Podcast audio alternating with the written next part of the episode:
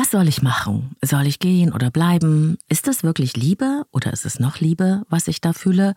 Oder mache ich eigentlich alles nur recht und versuche nicht schwierig zu sein? Will niemanden enttäuschen oder noch schlimmer verletzen? Schöne Zwickmühle. Wie es sich anfühlt, in einem solchen Zwischenraum festzustecken, zwischen einem klaren Ja zu einer Beziehung, das man irgendwie nicht richtig geben kann, und einem ängstlichen Nein, das sich in einem immer wieder meldet, das hast du vielleicht auch schon mal erlebt oder in deinem Umfeld gesehen. Das ist sowas wie ein klares Vielleicht. Und das fühlt sich dann an wie eine verfahrene Pattsituation. Der Kopf spult die ganze Zeit alle möglichen Wenns und Abers durch, bis man ganz irre davon wird. Und dann gibt's da ja auch noch jemanden, der so sehr auf eine Antwort von dir wartet und die oder der sichtlich leidet unter deiner unklaren Position. Natürlich ist dir das auch nicht egal und so kann es sein, du fühlst dich dadurch auch noch mehr verantwortlich oder auch schuldig. Ein irrer Druck entsteht, der das Dilemma noch viel schlimmer macht. In dieser Folge erzählt uns eine Hörerin genau so eine Geschichte und wir schauen zusammen, wie wir das ein bisschen sortieren können. Leben, lieben, lassen. Der Podcast zum Thema Persönlichkeit, Beziehung und Selbstliebe. Von und mit Claudia Bechert-Möckel. Hallo und herzlich willkommen bei einer neuen Ausgabe von Leben, lieben, lassen, deinem Selbstcoaching-Podcast mit Herz und Verstand. Immer am Sonntag gibt's hier Inspirationen für dich, dein Leben und deine Beziehungen. Und ich bin Claudia Bechert-Möckel, Persönlichkeits- und Beziehungscoach. Ich unterstütze in meiner Arbeit Menschen dabei, sich selbst und andere besser zu verstehen, um gelingende Beziehungen zu führen. In dieser Folge geht es um das emotional belastende Problem, wenn man sich nicht so richtig für und nicht gegen eine Beziehung entscheiden kann und so in einer richtigen Falle feststeckt. Und dazu gibt es die Frage einer Hörerin, der man wirklich anhört, wie sehr sie leidet. Gleich. Hallo liebe Claudia, erstmal vielen lieben Dank für deinen tollen Podcast, du hast mir schon so viel geholfen. Vielen, vielen Dank. Ähm, mir liegt jetzt was auf der Seele und zwar mein Mann und ich, wir haben sehr viele Probleme die letzten Jahre gehabt. Ähm, und ich weiß im Moment nicht mehr, ob ich ihn noch liebe. Wir sind dieses Jahr 25 Jahre zusammen und im Moment leben wir auch gerade getrennt. Es ist jetzt die zweite Woche. Und ähm, ja, wir wollten uns daten und er möchte das auch. Er vermisst mich total. Und ich kann das irgendwie leider nicht so sagen. Und ich habe jetzt irgendwie Angst, dass ich vielleicht schon ja, die Entscheidung nicht wahrhaben möchte, dass vielleicht keine Liebe mehr da ist und äh, ich, ich möchte es aber probieren, ich möchte es nicht einfach so wegschmeißen. Wir haben uns so viel aufgebaut, wir haben zwei Kinder, gut, die sind jetzt schon groß, aber ähm, ich möchte auch andererseits nicht, dass wir beide in einer unglücklichen Beziehung sind und ich ihm nicht die Liebe geben kann, die er äh, braucht. Es gab eine lange Phase, da hätte jeder verstanden, dass ich mich trenne weil es wirklich sehr, sehr schlimm war. Also auch mit Substanzen und ach, alle möglichen, was halt dazugehört. Und ähm, ja, und jetzt er bemüht sich so und ich weiß einfach nicht, ähm, ja, ob da noch, ob die Liebe noch da ist. Kann sowas wieder aufflackern? Ich denke, mein, mein Plan ist jetzt eigentlich so, dass ich denke, ja, wir unternehmen jetzt ein paar Sachen zusammen, gucken, ob wir noch Spaß haben können miteinander, weil das war halt alles gar nicht mehr. Erst waren nur die Probleme, die er hatte, ähm, dann ähm, ja, haben wir wieder nebeneinander hergelebt. Wir haben keine großartigen Interessen mehr zusammen gehabt oder Spaß miteinander. Es war einfach nur noch Alltag und ähm, Frust und normal. Aber irgendwie, dass mal was hochgeht, äh, ja, gab's halt gar nicht mehr. Und ich weiß einfach nicht, was, was ich jetzt machen soll. Ich möchte ihn auch nicht hinhalten. Ich habe auch ehrlich gesagt Angst, eine Entscheidung zu treffen, weil ich Angst habe, es ist die falsche. Denkst du, es ist äh, sinnvoll, das so zu machen, dass wir sagen, wir wohnen jetzt erstmal getrennt und ich will versuchen, mich nicht so unter Druck zu setzen und ähm, dass wir erstmal schauen und uns daten und gucken, wo wir, äh, ja, wo die Reise hingeht oder denkst du, ich habe die Entscheidung eigentlich im tiefsten Inneren schon getroffen und traue mich nur nicht. Ja, das sind so meine, meine Ängste, die ich habe. Es wäre ganz toll, wenn du mir da vielleicht mal ähm, eine Antwort drauf geben könntest oder ein Rat einfach. Ich meine, im Endeffekt muss ich das ja selber wissen, ich weiß es. Ähm, Aber ich bin irgendwie ein bisschen, bisschen verzweifelt. Ich hätte am liebsten, dass einfach alles gut ist. Und dass ich, dass wir uns lieben und dass alles gut ist. Und ja, ich weiß aber nicht, ob, ob oder ob nicht. Und ja, wie gesagt. Ich glaube, du konntest es auch hören. Hier wird sehr deutlich, welchen großen inneren Kampf die Hörerin mit sich kämpft. Ich nenne sie jetzt mal ganz einfach Nadja. Sie heißt natürlich anders, aber so macht es das Ganze einfacher. Da ist ein innerer Konflikt, der sehr belastend ist und für den sich Nadja offenbar nahezu alleine verantwortlich fühlt.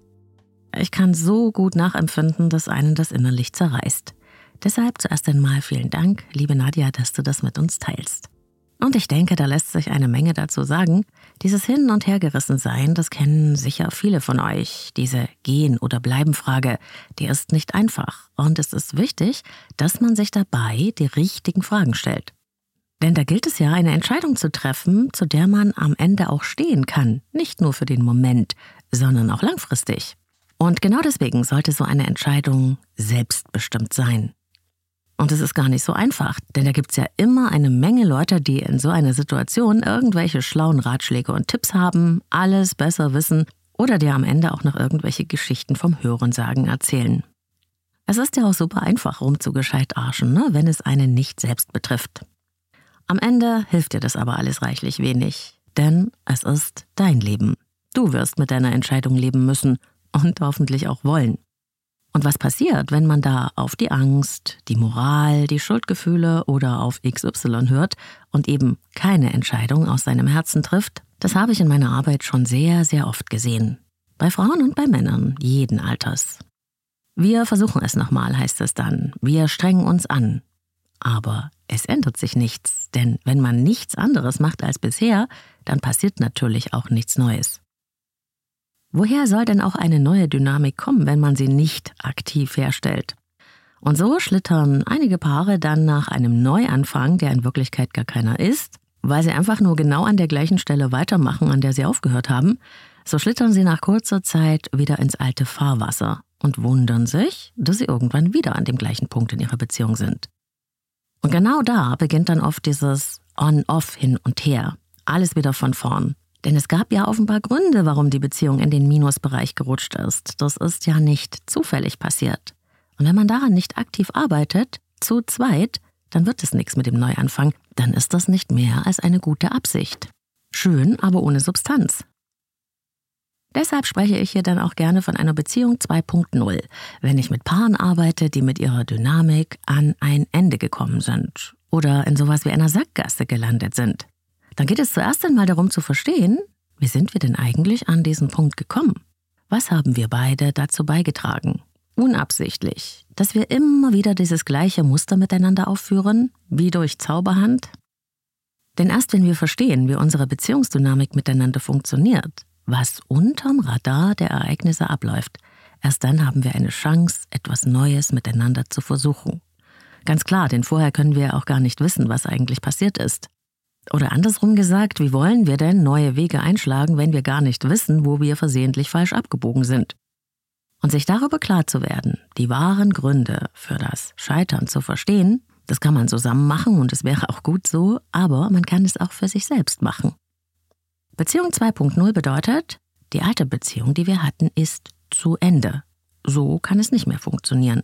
Es geht nur mit einer Neuauflage. Und ich glaube, das kann man bei Nadja sehr deutlich hören. Aber was wir natürlich nicht wissen, ist, wie die beiden sich ihre Beziehung wirklich angeschaut haben, welche Veränderungen sie vereinbart haben und was davon dann auch wirklich passiert ist, also was in die Tat umgesetzt wurde. Falls es diese Vereinbarung aber nicht gegeben hat, würde ich Nadja dringend empfehlen, die Beziehung, wie sie bis hierher gewesen ist, einmal ganz genau zu reflektieren. Für sich selbst oder, wenn es möglich ist, auch zusammen. Und da geht es darum, nochmal neu zu schauen, was ist mir wichtig und was ist dir wichtig? Und können wir das auch gemeinsam leben? Können wir Übereinstimmungen in Werten und Bedürfnissen finden? Oder können wir uns nur auf eine Beziehung committen, wenn wir uns maximal verbiegen und uns selbst aufgeben? Sich einfach nur anzustrengen, dass es passt, das wird nämlich auf Dauer nicht funktionieren. Weil ja das, was einem wichtig ist, dann wieder nicht gelebt werden kann und die Unzufriedenheit kommt definitiv zurück und es hilft ja auf Dauer niemandem. Die Frage ist also, was müsste passieren, damit ich mich in der Beziehung wohlfühlen könnte? Was brauche ich ganz konkret? Was sind so Werte und Bedürfnisse in Bezug auf eine Beziehung, ohne die ich nicht leben kann? Ist es gemeinsame Zeit? Ist es das Gefühl, geliebt zu sein? Ist es Treue? Es kann für jeden etwas anderes sein. Aber schreib dir auf, was du unbedingt brauchst, um dich in einer Beziehung wohlzufühlen, was nicht verhandelbar ist. Schau dabei bitte nur auf dich. Punkt 2. Frag dich, was geht gar nicht in Bezug auf eine Beziehung? Mit was kannst du absolut nicht mehr leben und willst es auch nicht mehr? Schreib es auch auf. Und wo gibt es eine Verhandlungszone? Mit welchen Schwierigkeiten oder Eigenarten könntest du dich arrangieren? Wo könntest du dem Partner, der Partnerin entgegenkommen? Ich empfehle meinen Klienten gerne, sich für sich selbst diese drei Fragen sehr ehrlich zu beantworten und dabei mal alle Schuldgefühle, alle Vorwürfe und den ganzen Kram wegzulassen. Und das heißt ja auch, ich mache mich ehrlich mir selbst gegenüber und dann auch dem anderen gegenüber. Also, dass man dann darüber zusammen spricht. Und ich kann dir aus der Erfahrung sagen, es gibt nicht wenige Paare, die mit mir das erste Mal wirklich darüber gesprochen haben, was ihnen selbst wirklich wichtig ist in einer Beziehung was sie brauchen, um sich wohlzufühlen. Das ist erstaunlich, aber genau so ist es. Und dieses Gespräch über die unterschiedlichen Werte und Bedürfnisse ist notwendig. Es hilft wirklich niemandem, einfach rosa Soße über die angestauten Probleme drüber zu gießen. Und bei so einer ehrlichen Standortbestimmung, da stellen Menschen, die sich nicht für und nicht gegen eine Beziehung entscheiden wollen oder können, manchmal fest, dass es gar nicht das Für oder das Wider ist, also das eine oder das andere, sondern dass sie sich etwas anderes wünschen. Also ich will eine andere Art von Beziehung. Und deshalb kann ich mich vielleicht nicht klar entscheiden.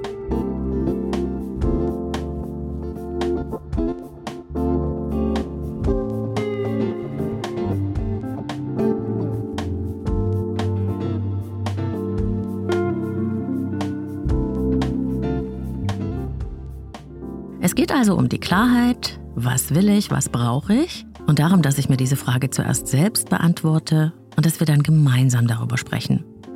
Und wenn man dabei feststellt, dass die beiden Erwartungswelten in Bezug auf die Beziehung so weit auseinanderliegen, dass man die Kluft nur mit einer riesigen Kraftanstrengung und mit übermäßiger Anpassung überbrücken könnte und dass dabei vielleicht nicht mehr viel von einem selbst übrig bleibt, dann darf man sich auch mal ehrlich sagen, der Preis ist mir zu hoch. Die Unfreiheit ist zu groß. Ich will die Beziehung, aber nicht um jeden Preis. Kann man sich aber committen und schlägt zusammen neue Wege ein, dann geht es darum, erst einmal aktiv zu werden, aber auch um das. Was können wir denn tun, um nicht wieder abzudriften in die alten Muster? Auch das ist eine sehr, sehr wichtige Frage. Und hier geht es wirklich um aktives Tun, um Übernahme von persönlicher Verantwortung. Ich sehe dich, ich sehe mich und ich sehe auf unsere Beziehung. Und ich bin bereit, mich zu engagieren, damit wirklich für uns beide eine Veränderung gelingen kann. Und es geht nicht nur in eine Richtung. Bedeutet also, ich komme dir entgegen, du kommst mir entgegen und beide können wir aber auch noch wir selbst bleiben. Ich habe das schon mal in einer anderen Folge erklärt mit einem Bild von zwei Ringen. Stell dir zwei Ringe vor, die zeige ich meinen Klienten auch gerne in der Beratung. Und jeweils ein Ring, also ein Kreis, steht für deinen Ich-Bereich. Es gibt dein Ich und es gibt den Ich-Bereich deines Partners oder deiner Partnerin. Der Kreis steht für eure eigene Innenwelt, eure Art zu sein, aber auch für eure Grenzen. Beziehung bedeutet jetzt, können und wollen wir uns so aufeinander zubewegen, dass ein dritter Bereich entsteht? Dass eine Überschneidung stattfinden kann? Diese Hinzubewegung erfordert ein Engagement. Und wenn es möglich ist, dann entsteht diese Überschneidung, von der ich gesprochen habe. Und das ist der Bereich des Wir. Und entscheidend in solchen Situationen wie bei Nadja, besonders wenn ich in einer Beziehung über sehr lange Zeit sehr viel Schmerz ausgehalten habe, ist auch diese ehrliche Frage. Habe ich wirklich noch Vertrauen? Manchmal stellen Menschen fest, und zwar dann, wenn sie sich vielleicht zum ersten Mal wirklich über ihre eigenen Wünsche und Bedürfnisse klar werden dass sie eigentlich ihr Vertrauen schon längst verloren haben. Das Vertrauen in eine Beziehung ist nicht unkaputtbar. Es ist so wie eine kleine Pflanze, aber wenn die von Beziehungsmüll und Bergen von Verletzungsschutt begraben wurde, dann ist davon nicht mehr viel zu sehen und auch nicht zu spüren. Und erst wenn man das kleine zarte Pflänzlein wieder freilegt, kann man sehen, ob es noch lebt oder ob es schon lange tot ist, gestorben unter dem Müll der Belastung. Lebt es noch das Pflänzlein und ist es ganz klein, kann man es vielleicht wieder zum Wachsen bringen. Und zwar mit positiven Erfahrungen, mit Aufmerksamkeit, mit Liebe. Ist das Vertrauen aber tot, gestorben, dann lässt es sich durch keine Aktivität dieser Welt wieder lebendig machen. Dann ist es weg. Das ist tragisch und die Betroffenen, die feststellen, mein Vertrauen ist kaputt, es lebt nicht mehr, sind oft selbst sehr traurig darüber, können es aber am Ende doch nicht mehr ändern. Wenn ich keine Angst hätte, wenn Zeit, Geld und die Meinungen anderer keine Rolle spielen würden, wenn ich überhaupt keine Schuldgefühle hätte und wüsste, es wäre für alle Beteiligten total okay, was würde ich dann am liebsten tun? Diese Frage ganz ehrlich zu stellen, würde ich Nadja sehr ans Herz legen. Die Antwort ist nämlich schon da. Die Antwort ist immer schon in uns. Es geht darum, sie zu hören und dann dazu zu stehen, liebe Nadja. Und dabei hilft auch, sich zu fragen, fühle ich mich eigentlich geliebt? Bin ich gemeint in dieser Beziehung? Erreicht mich das, was du mir entgegenbringst?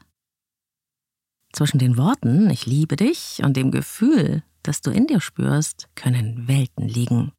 Liebe ist nicht, was jemand beabsichtigt. Liebe ist, was dich in deinem Innersten berührt. Spüre also hier wirklich in dich hinein und schau, was empfinde ich, anstatt was sollte ich empfinden. Manchmal ist dieses Ich liebe dich, ich brauche dich nämlich auch nur das, was man für den anderen sein soll, was der andere braucht. Und natürlich, es ist schön, aus Liebe etwas zu geben, geben zu wollen, aber wenn es dabei um eine Art Versorgungsleistung geht, für die du zuständig bist, dann bist du leider in Rollen und Funktionen gefangen, und dann geht es um diese Rolle, die du einnehmen sollst, und nicht um dich.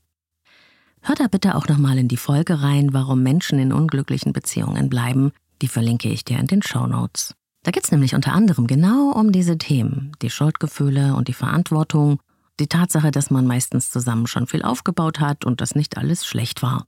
Auch, dass man zusammen eine Familie erschaffen hat. Alles gute Gründe. Aber wenn einem die Lebendigkeit fehlt, die Liebe, die Leichtigkeit, wenn man so lange schlechte Erfahrungen gemacht hat, dass man eigentlich innerlich resigniert ist und die Hoffnung verloren hat, und das Vertrauen, dann hängen diese Gründe an einem dran wie Bleigewichte an den Füßen und hindern einen zu gehen. Ich weiß nicht, ob ich ihn noch liebe. Ich weiß nicht, ob ich die Liebe geben kann, die er braucht, sagt Nadja hm, wie wäre es denn, wenn du mal in die andere Richtung denkst und wenn du dir zuerst einmal die Liebe gibst, die du brauchst und dann mal schaust, ob du deine Liebe für ihn wiederfindest, wenn du dich nicht unter Druck setzt? Ich denke, hier geht es darum, gut an dir festzuhalten, anstatt es recht zu machen. Und natürlich ist es dir nicht egal, wie sich dein Partner fühlt, denn du magst ja diesen Menschen. Schließlich wart ihr zusammen, lange. Jemanden zu mögen bedeutet aber nicht, dass man auch mit dessen Verhalten oder ihrer oder seiner Art, das Leben zu leben, klarkommt. Ich habe sogar schon Menschen gesehen, die sagten mir, dass sie den oder die beste Partnerin der Welt hatten. Aber das Gefühl war weg und es ließ sich nicht wiederherstellen. Wir können Liebe nicht machen wie auf Knopfdruck, nur weil es vernünftiger wäre oder weil dann wieder einfach alles gut wäre. Und wenn man Nadja so zuhört, dann klingt das alles nach einer langen, schwierigen gemeinsamen Geschichte. Da ist viel passiert und viel nicht passiert. Das hat doch was mit der Liebe gemacht, oder? Und wenn wir dann mal auf die Seite des Partners schauen, der auf eine Antwort wartet, dann ist es so, wenn die Verlustangst kommt, dann ist es nur zu verständlich, dass er klammert, aktiv wird, auf sich aufmerksam macht. Aber die Frage ist dann eben hier, ist es aus der Not heraus oder ist es wirklich das echte Gefühl von Liebe für dich? Also andersrum, meint er sich oder meint er dich? Was sagt denn da die Intuition in dir? Denn offenbar ist es ja bei Nadja so, es gibt kein richtiges inneres Ja, sonst wäre ja der Konflikt nicht so groß, den sie hat. Was, wenn die Entscheidung für die Beziehung eine gegen dich selbst wäre? Wenn es also in Wirklichkeit um die Frage geht, kann ich ich selbst sein, wenn ich in dieser Beziehung bin? Wenn du dir die Frage mit Nein beantwortest, dann stimmt etwas nicht. Und was man ja auch hören kann, es gibt ja schon eine reale Trennung. Ich glaube, das Handeln hat hier die eigene Angst überholt, liebe Nadja. Das heißt, du hast schon längst Realitäten geschaffen, obwohl du dich immer noch fragst, ob es eine gute Idee ist, einen Abstand einzunehmen. Denn das ist ja schon passiert. Und man hört auch, dass du, wenn du nach innen hörst und deine Verantwortung und deine Sorge um ihn erstmal beiseite stellst, eigentlich ziemlich genau weißt, was du möchtest. Du hast Abstand hergestellt, um zu schauen, ob sich etwas an der Beziehung ändert. Wenn erst einmal die Muster, die man sich im täglichen Leben so miteinander antrainiert hat, die Rollen und Funktionen ausgehebelt sind. Das passiert nämlich, sobald man auseinandergeht. Dann sind sie erstmal weitestgehend weg, solange man sich nicht mehr durch die Umstände aneinander gekettet sieht. Und sich dann aus einem Abstand heraus wieder anzunähern und zu schauen, ob unter all den wechselseitigen Abhängigkeiten, den Verletzungen, den Rollen und Funktionen nach echte Gefühle füreinander da sind, also so eine Hinzubewegung in einem stattfindet, ob vielleicht eine neue Leichtigkeit auftaucht, wenn man mal frei ist von den Verantwortlichkeiten und den Streits, das kann eine sehr, sehr gute Idee sein. Dann muss man nämlich erstmal gar nichts mehr. Aber vielleicht will man dann? Und das lässt sich nicht herausfinden, wenn man eingezwängt ist in den alten Mustern des Miteinanders, in diesen täglichen Schienen, auf denen man miteinander und nebeneinander herläuft. Denn einen Abstand herzustellen durch eine räumliche Trennung, das ist eine Art Musterunterbrechung. Und ja, diese Situation ist ja schon herbeigeführt worden und dafür wird es ja Gründe geben. Warum die jetzt wieder über den Haufen werfen? Sehr überzeugt scheint Nadja da wirklich nicht. Vielmehr scheint es so, als ob sie seine Erwartungen erfüllen möchte, ihm helfen und es ihm recht machen möchte und dabei auf ihre Angst hört, anstatt auf ihre innere Stimme. Natürlich, ich kann das nicht so genau wissen, denn ich kann ja Nadja nicht fragen. Aber nehmen wir mal an, so ist es. Vielleicht ist dieses Ich bin zuständig, ich muss deine Erwartungen erfüllen, es recht machen, mich anpassen, für die Beziehung sorgen, ja schon immer ein Teil dieser gemeinsamen Beziehungsdynamik. Auf jeden Fall würde ich hier das Beziehungsmuster abklopfen. Mein Eindruck ist, ein Gleichgewicht gibt es da nicht.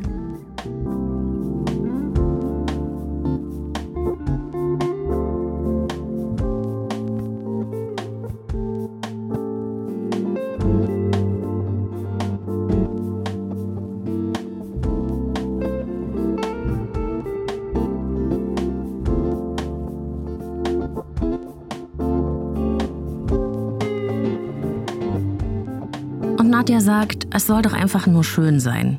Absolut, nichts verstehe ich besser als diesen Wunsch. Aber das passiert nicht von selbst in einer Beziehung, in der es schon viele Jahre genau so nicht war. Kann sich jemand ändern? Kann man eine Beziehung ändern? Ja, auf jeden Fall. Aber nach vielen Jahren, in denen es meist schon viele Versprechen gab und dann nichts passiert ist, ist eben oft dann auch das Vertrauen kaputt. Das Vertrauen da rein, dass dann auch wirklich etwas passiert. Und da hilft dann eben nicht noch ein weiteres Versprechen aus der Angst heraus, die Partnerin oder den Partner zu verlieren, obwohl ich das gut verstehen kann. Es braucht konkrete Taten, Handlungen, die nach und nach neue Erfahrungen miteinander hervorbringen. So dass das Vertrauen, du weißt, dieses kleine Pflänzchen vielleicht wieder wachsen kann, wenn noch etwas davon da ist. Denn eine Beziehung, die über Jahre hinweg schwierig oder belastend war, die hinterlässt ihre Spuren.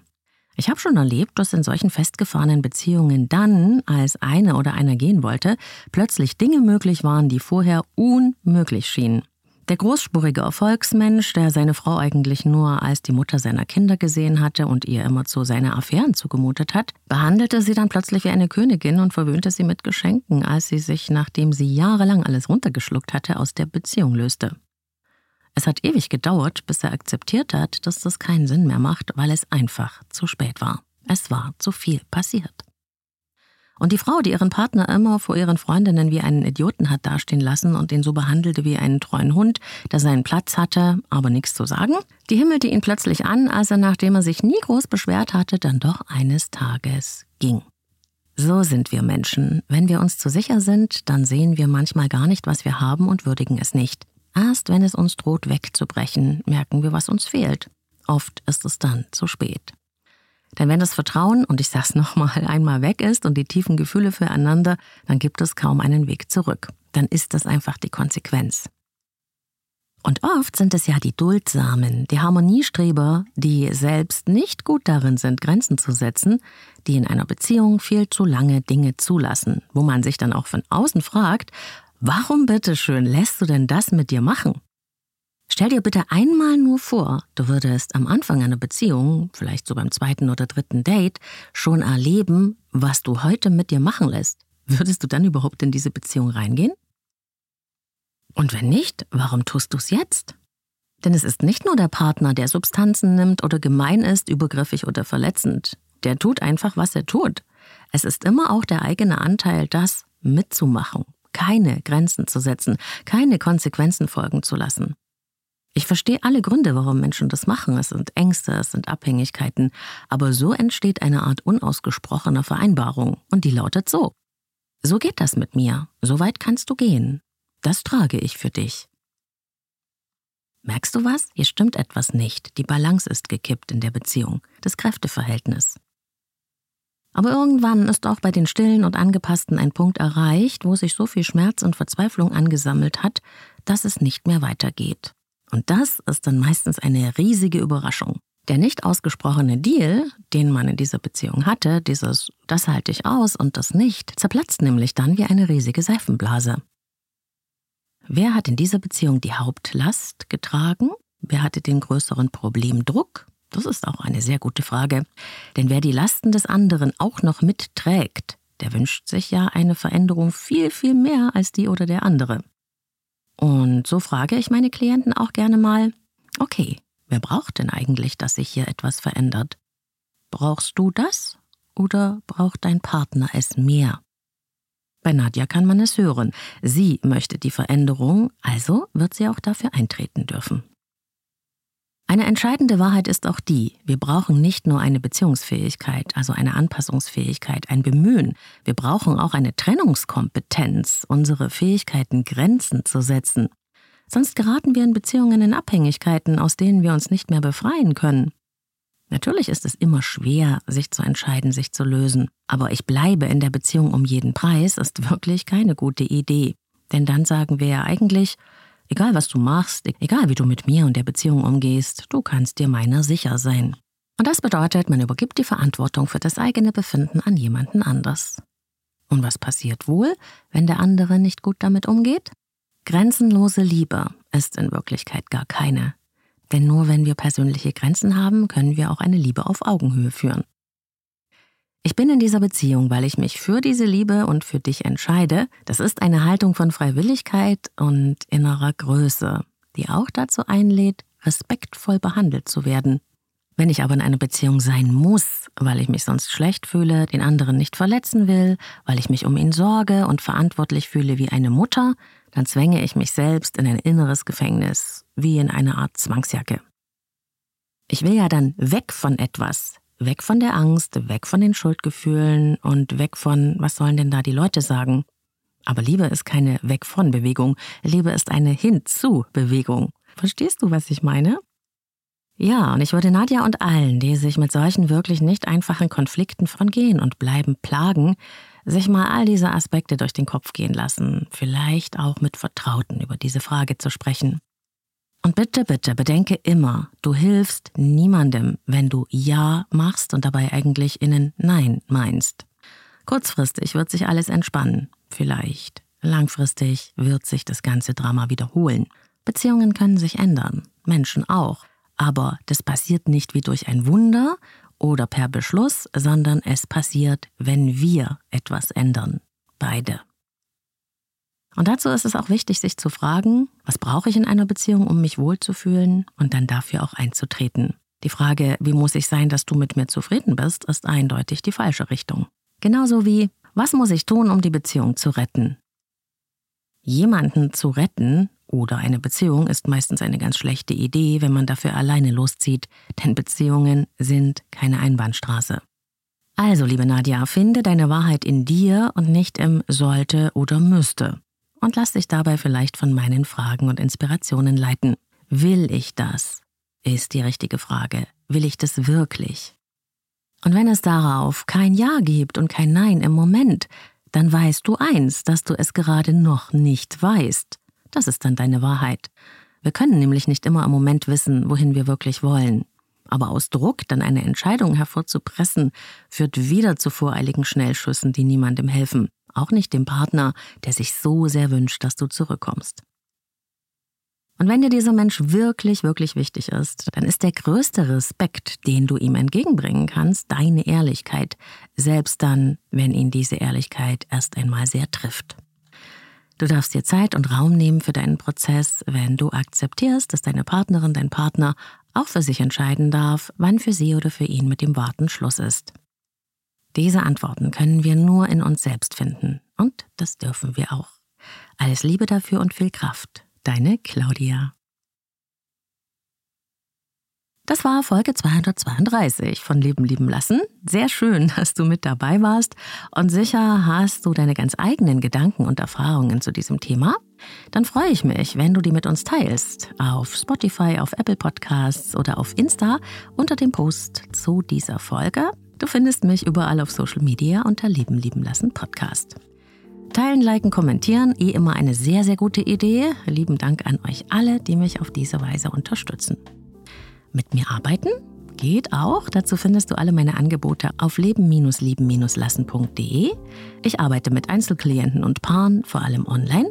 Auf der Website kannst du auch direkt dein persönliches Kennenlerngespräch vereinbaren und dann können wir schauen, ob wir uns eine Zusammenarbeit von beiden Seiten vorstellen können. So, und ich habe an dieser Stelle noch einen wunderbaren Buchtipp für alle, die auf ihrem Weg zu sich selbst unterwegs sind und die sich sowas wie einen roten Faden wünschen zwischen all den Methoden und Ansätzen. Die Psychotherapeutin Alexandra Zorner hat ein ganz wunderbares Buch geschrieben, Leise Stimmen. Und es fasst alle psychologischen Themen rund um die persönliche Entwicklung nicht nur ganz, ganz herrlich und verständlich zusammen, sondern Leise Stimmen ist ein Arbeitsbuch, das du direkt für deinen inneren Prozess verwenden kannst. Es geht um deine Familiengeschichte, deine Werte, deine Glaubenssätze, deine Ziele, dein inneres Team, dein Umfeld und vieles, vieles andere mehr. Und man merkt diesem Buch an, dass Alexandra jahrelange Erfahrung hat als Psychotherapeutin.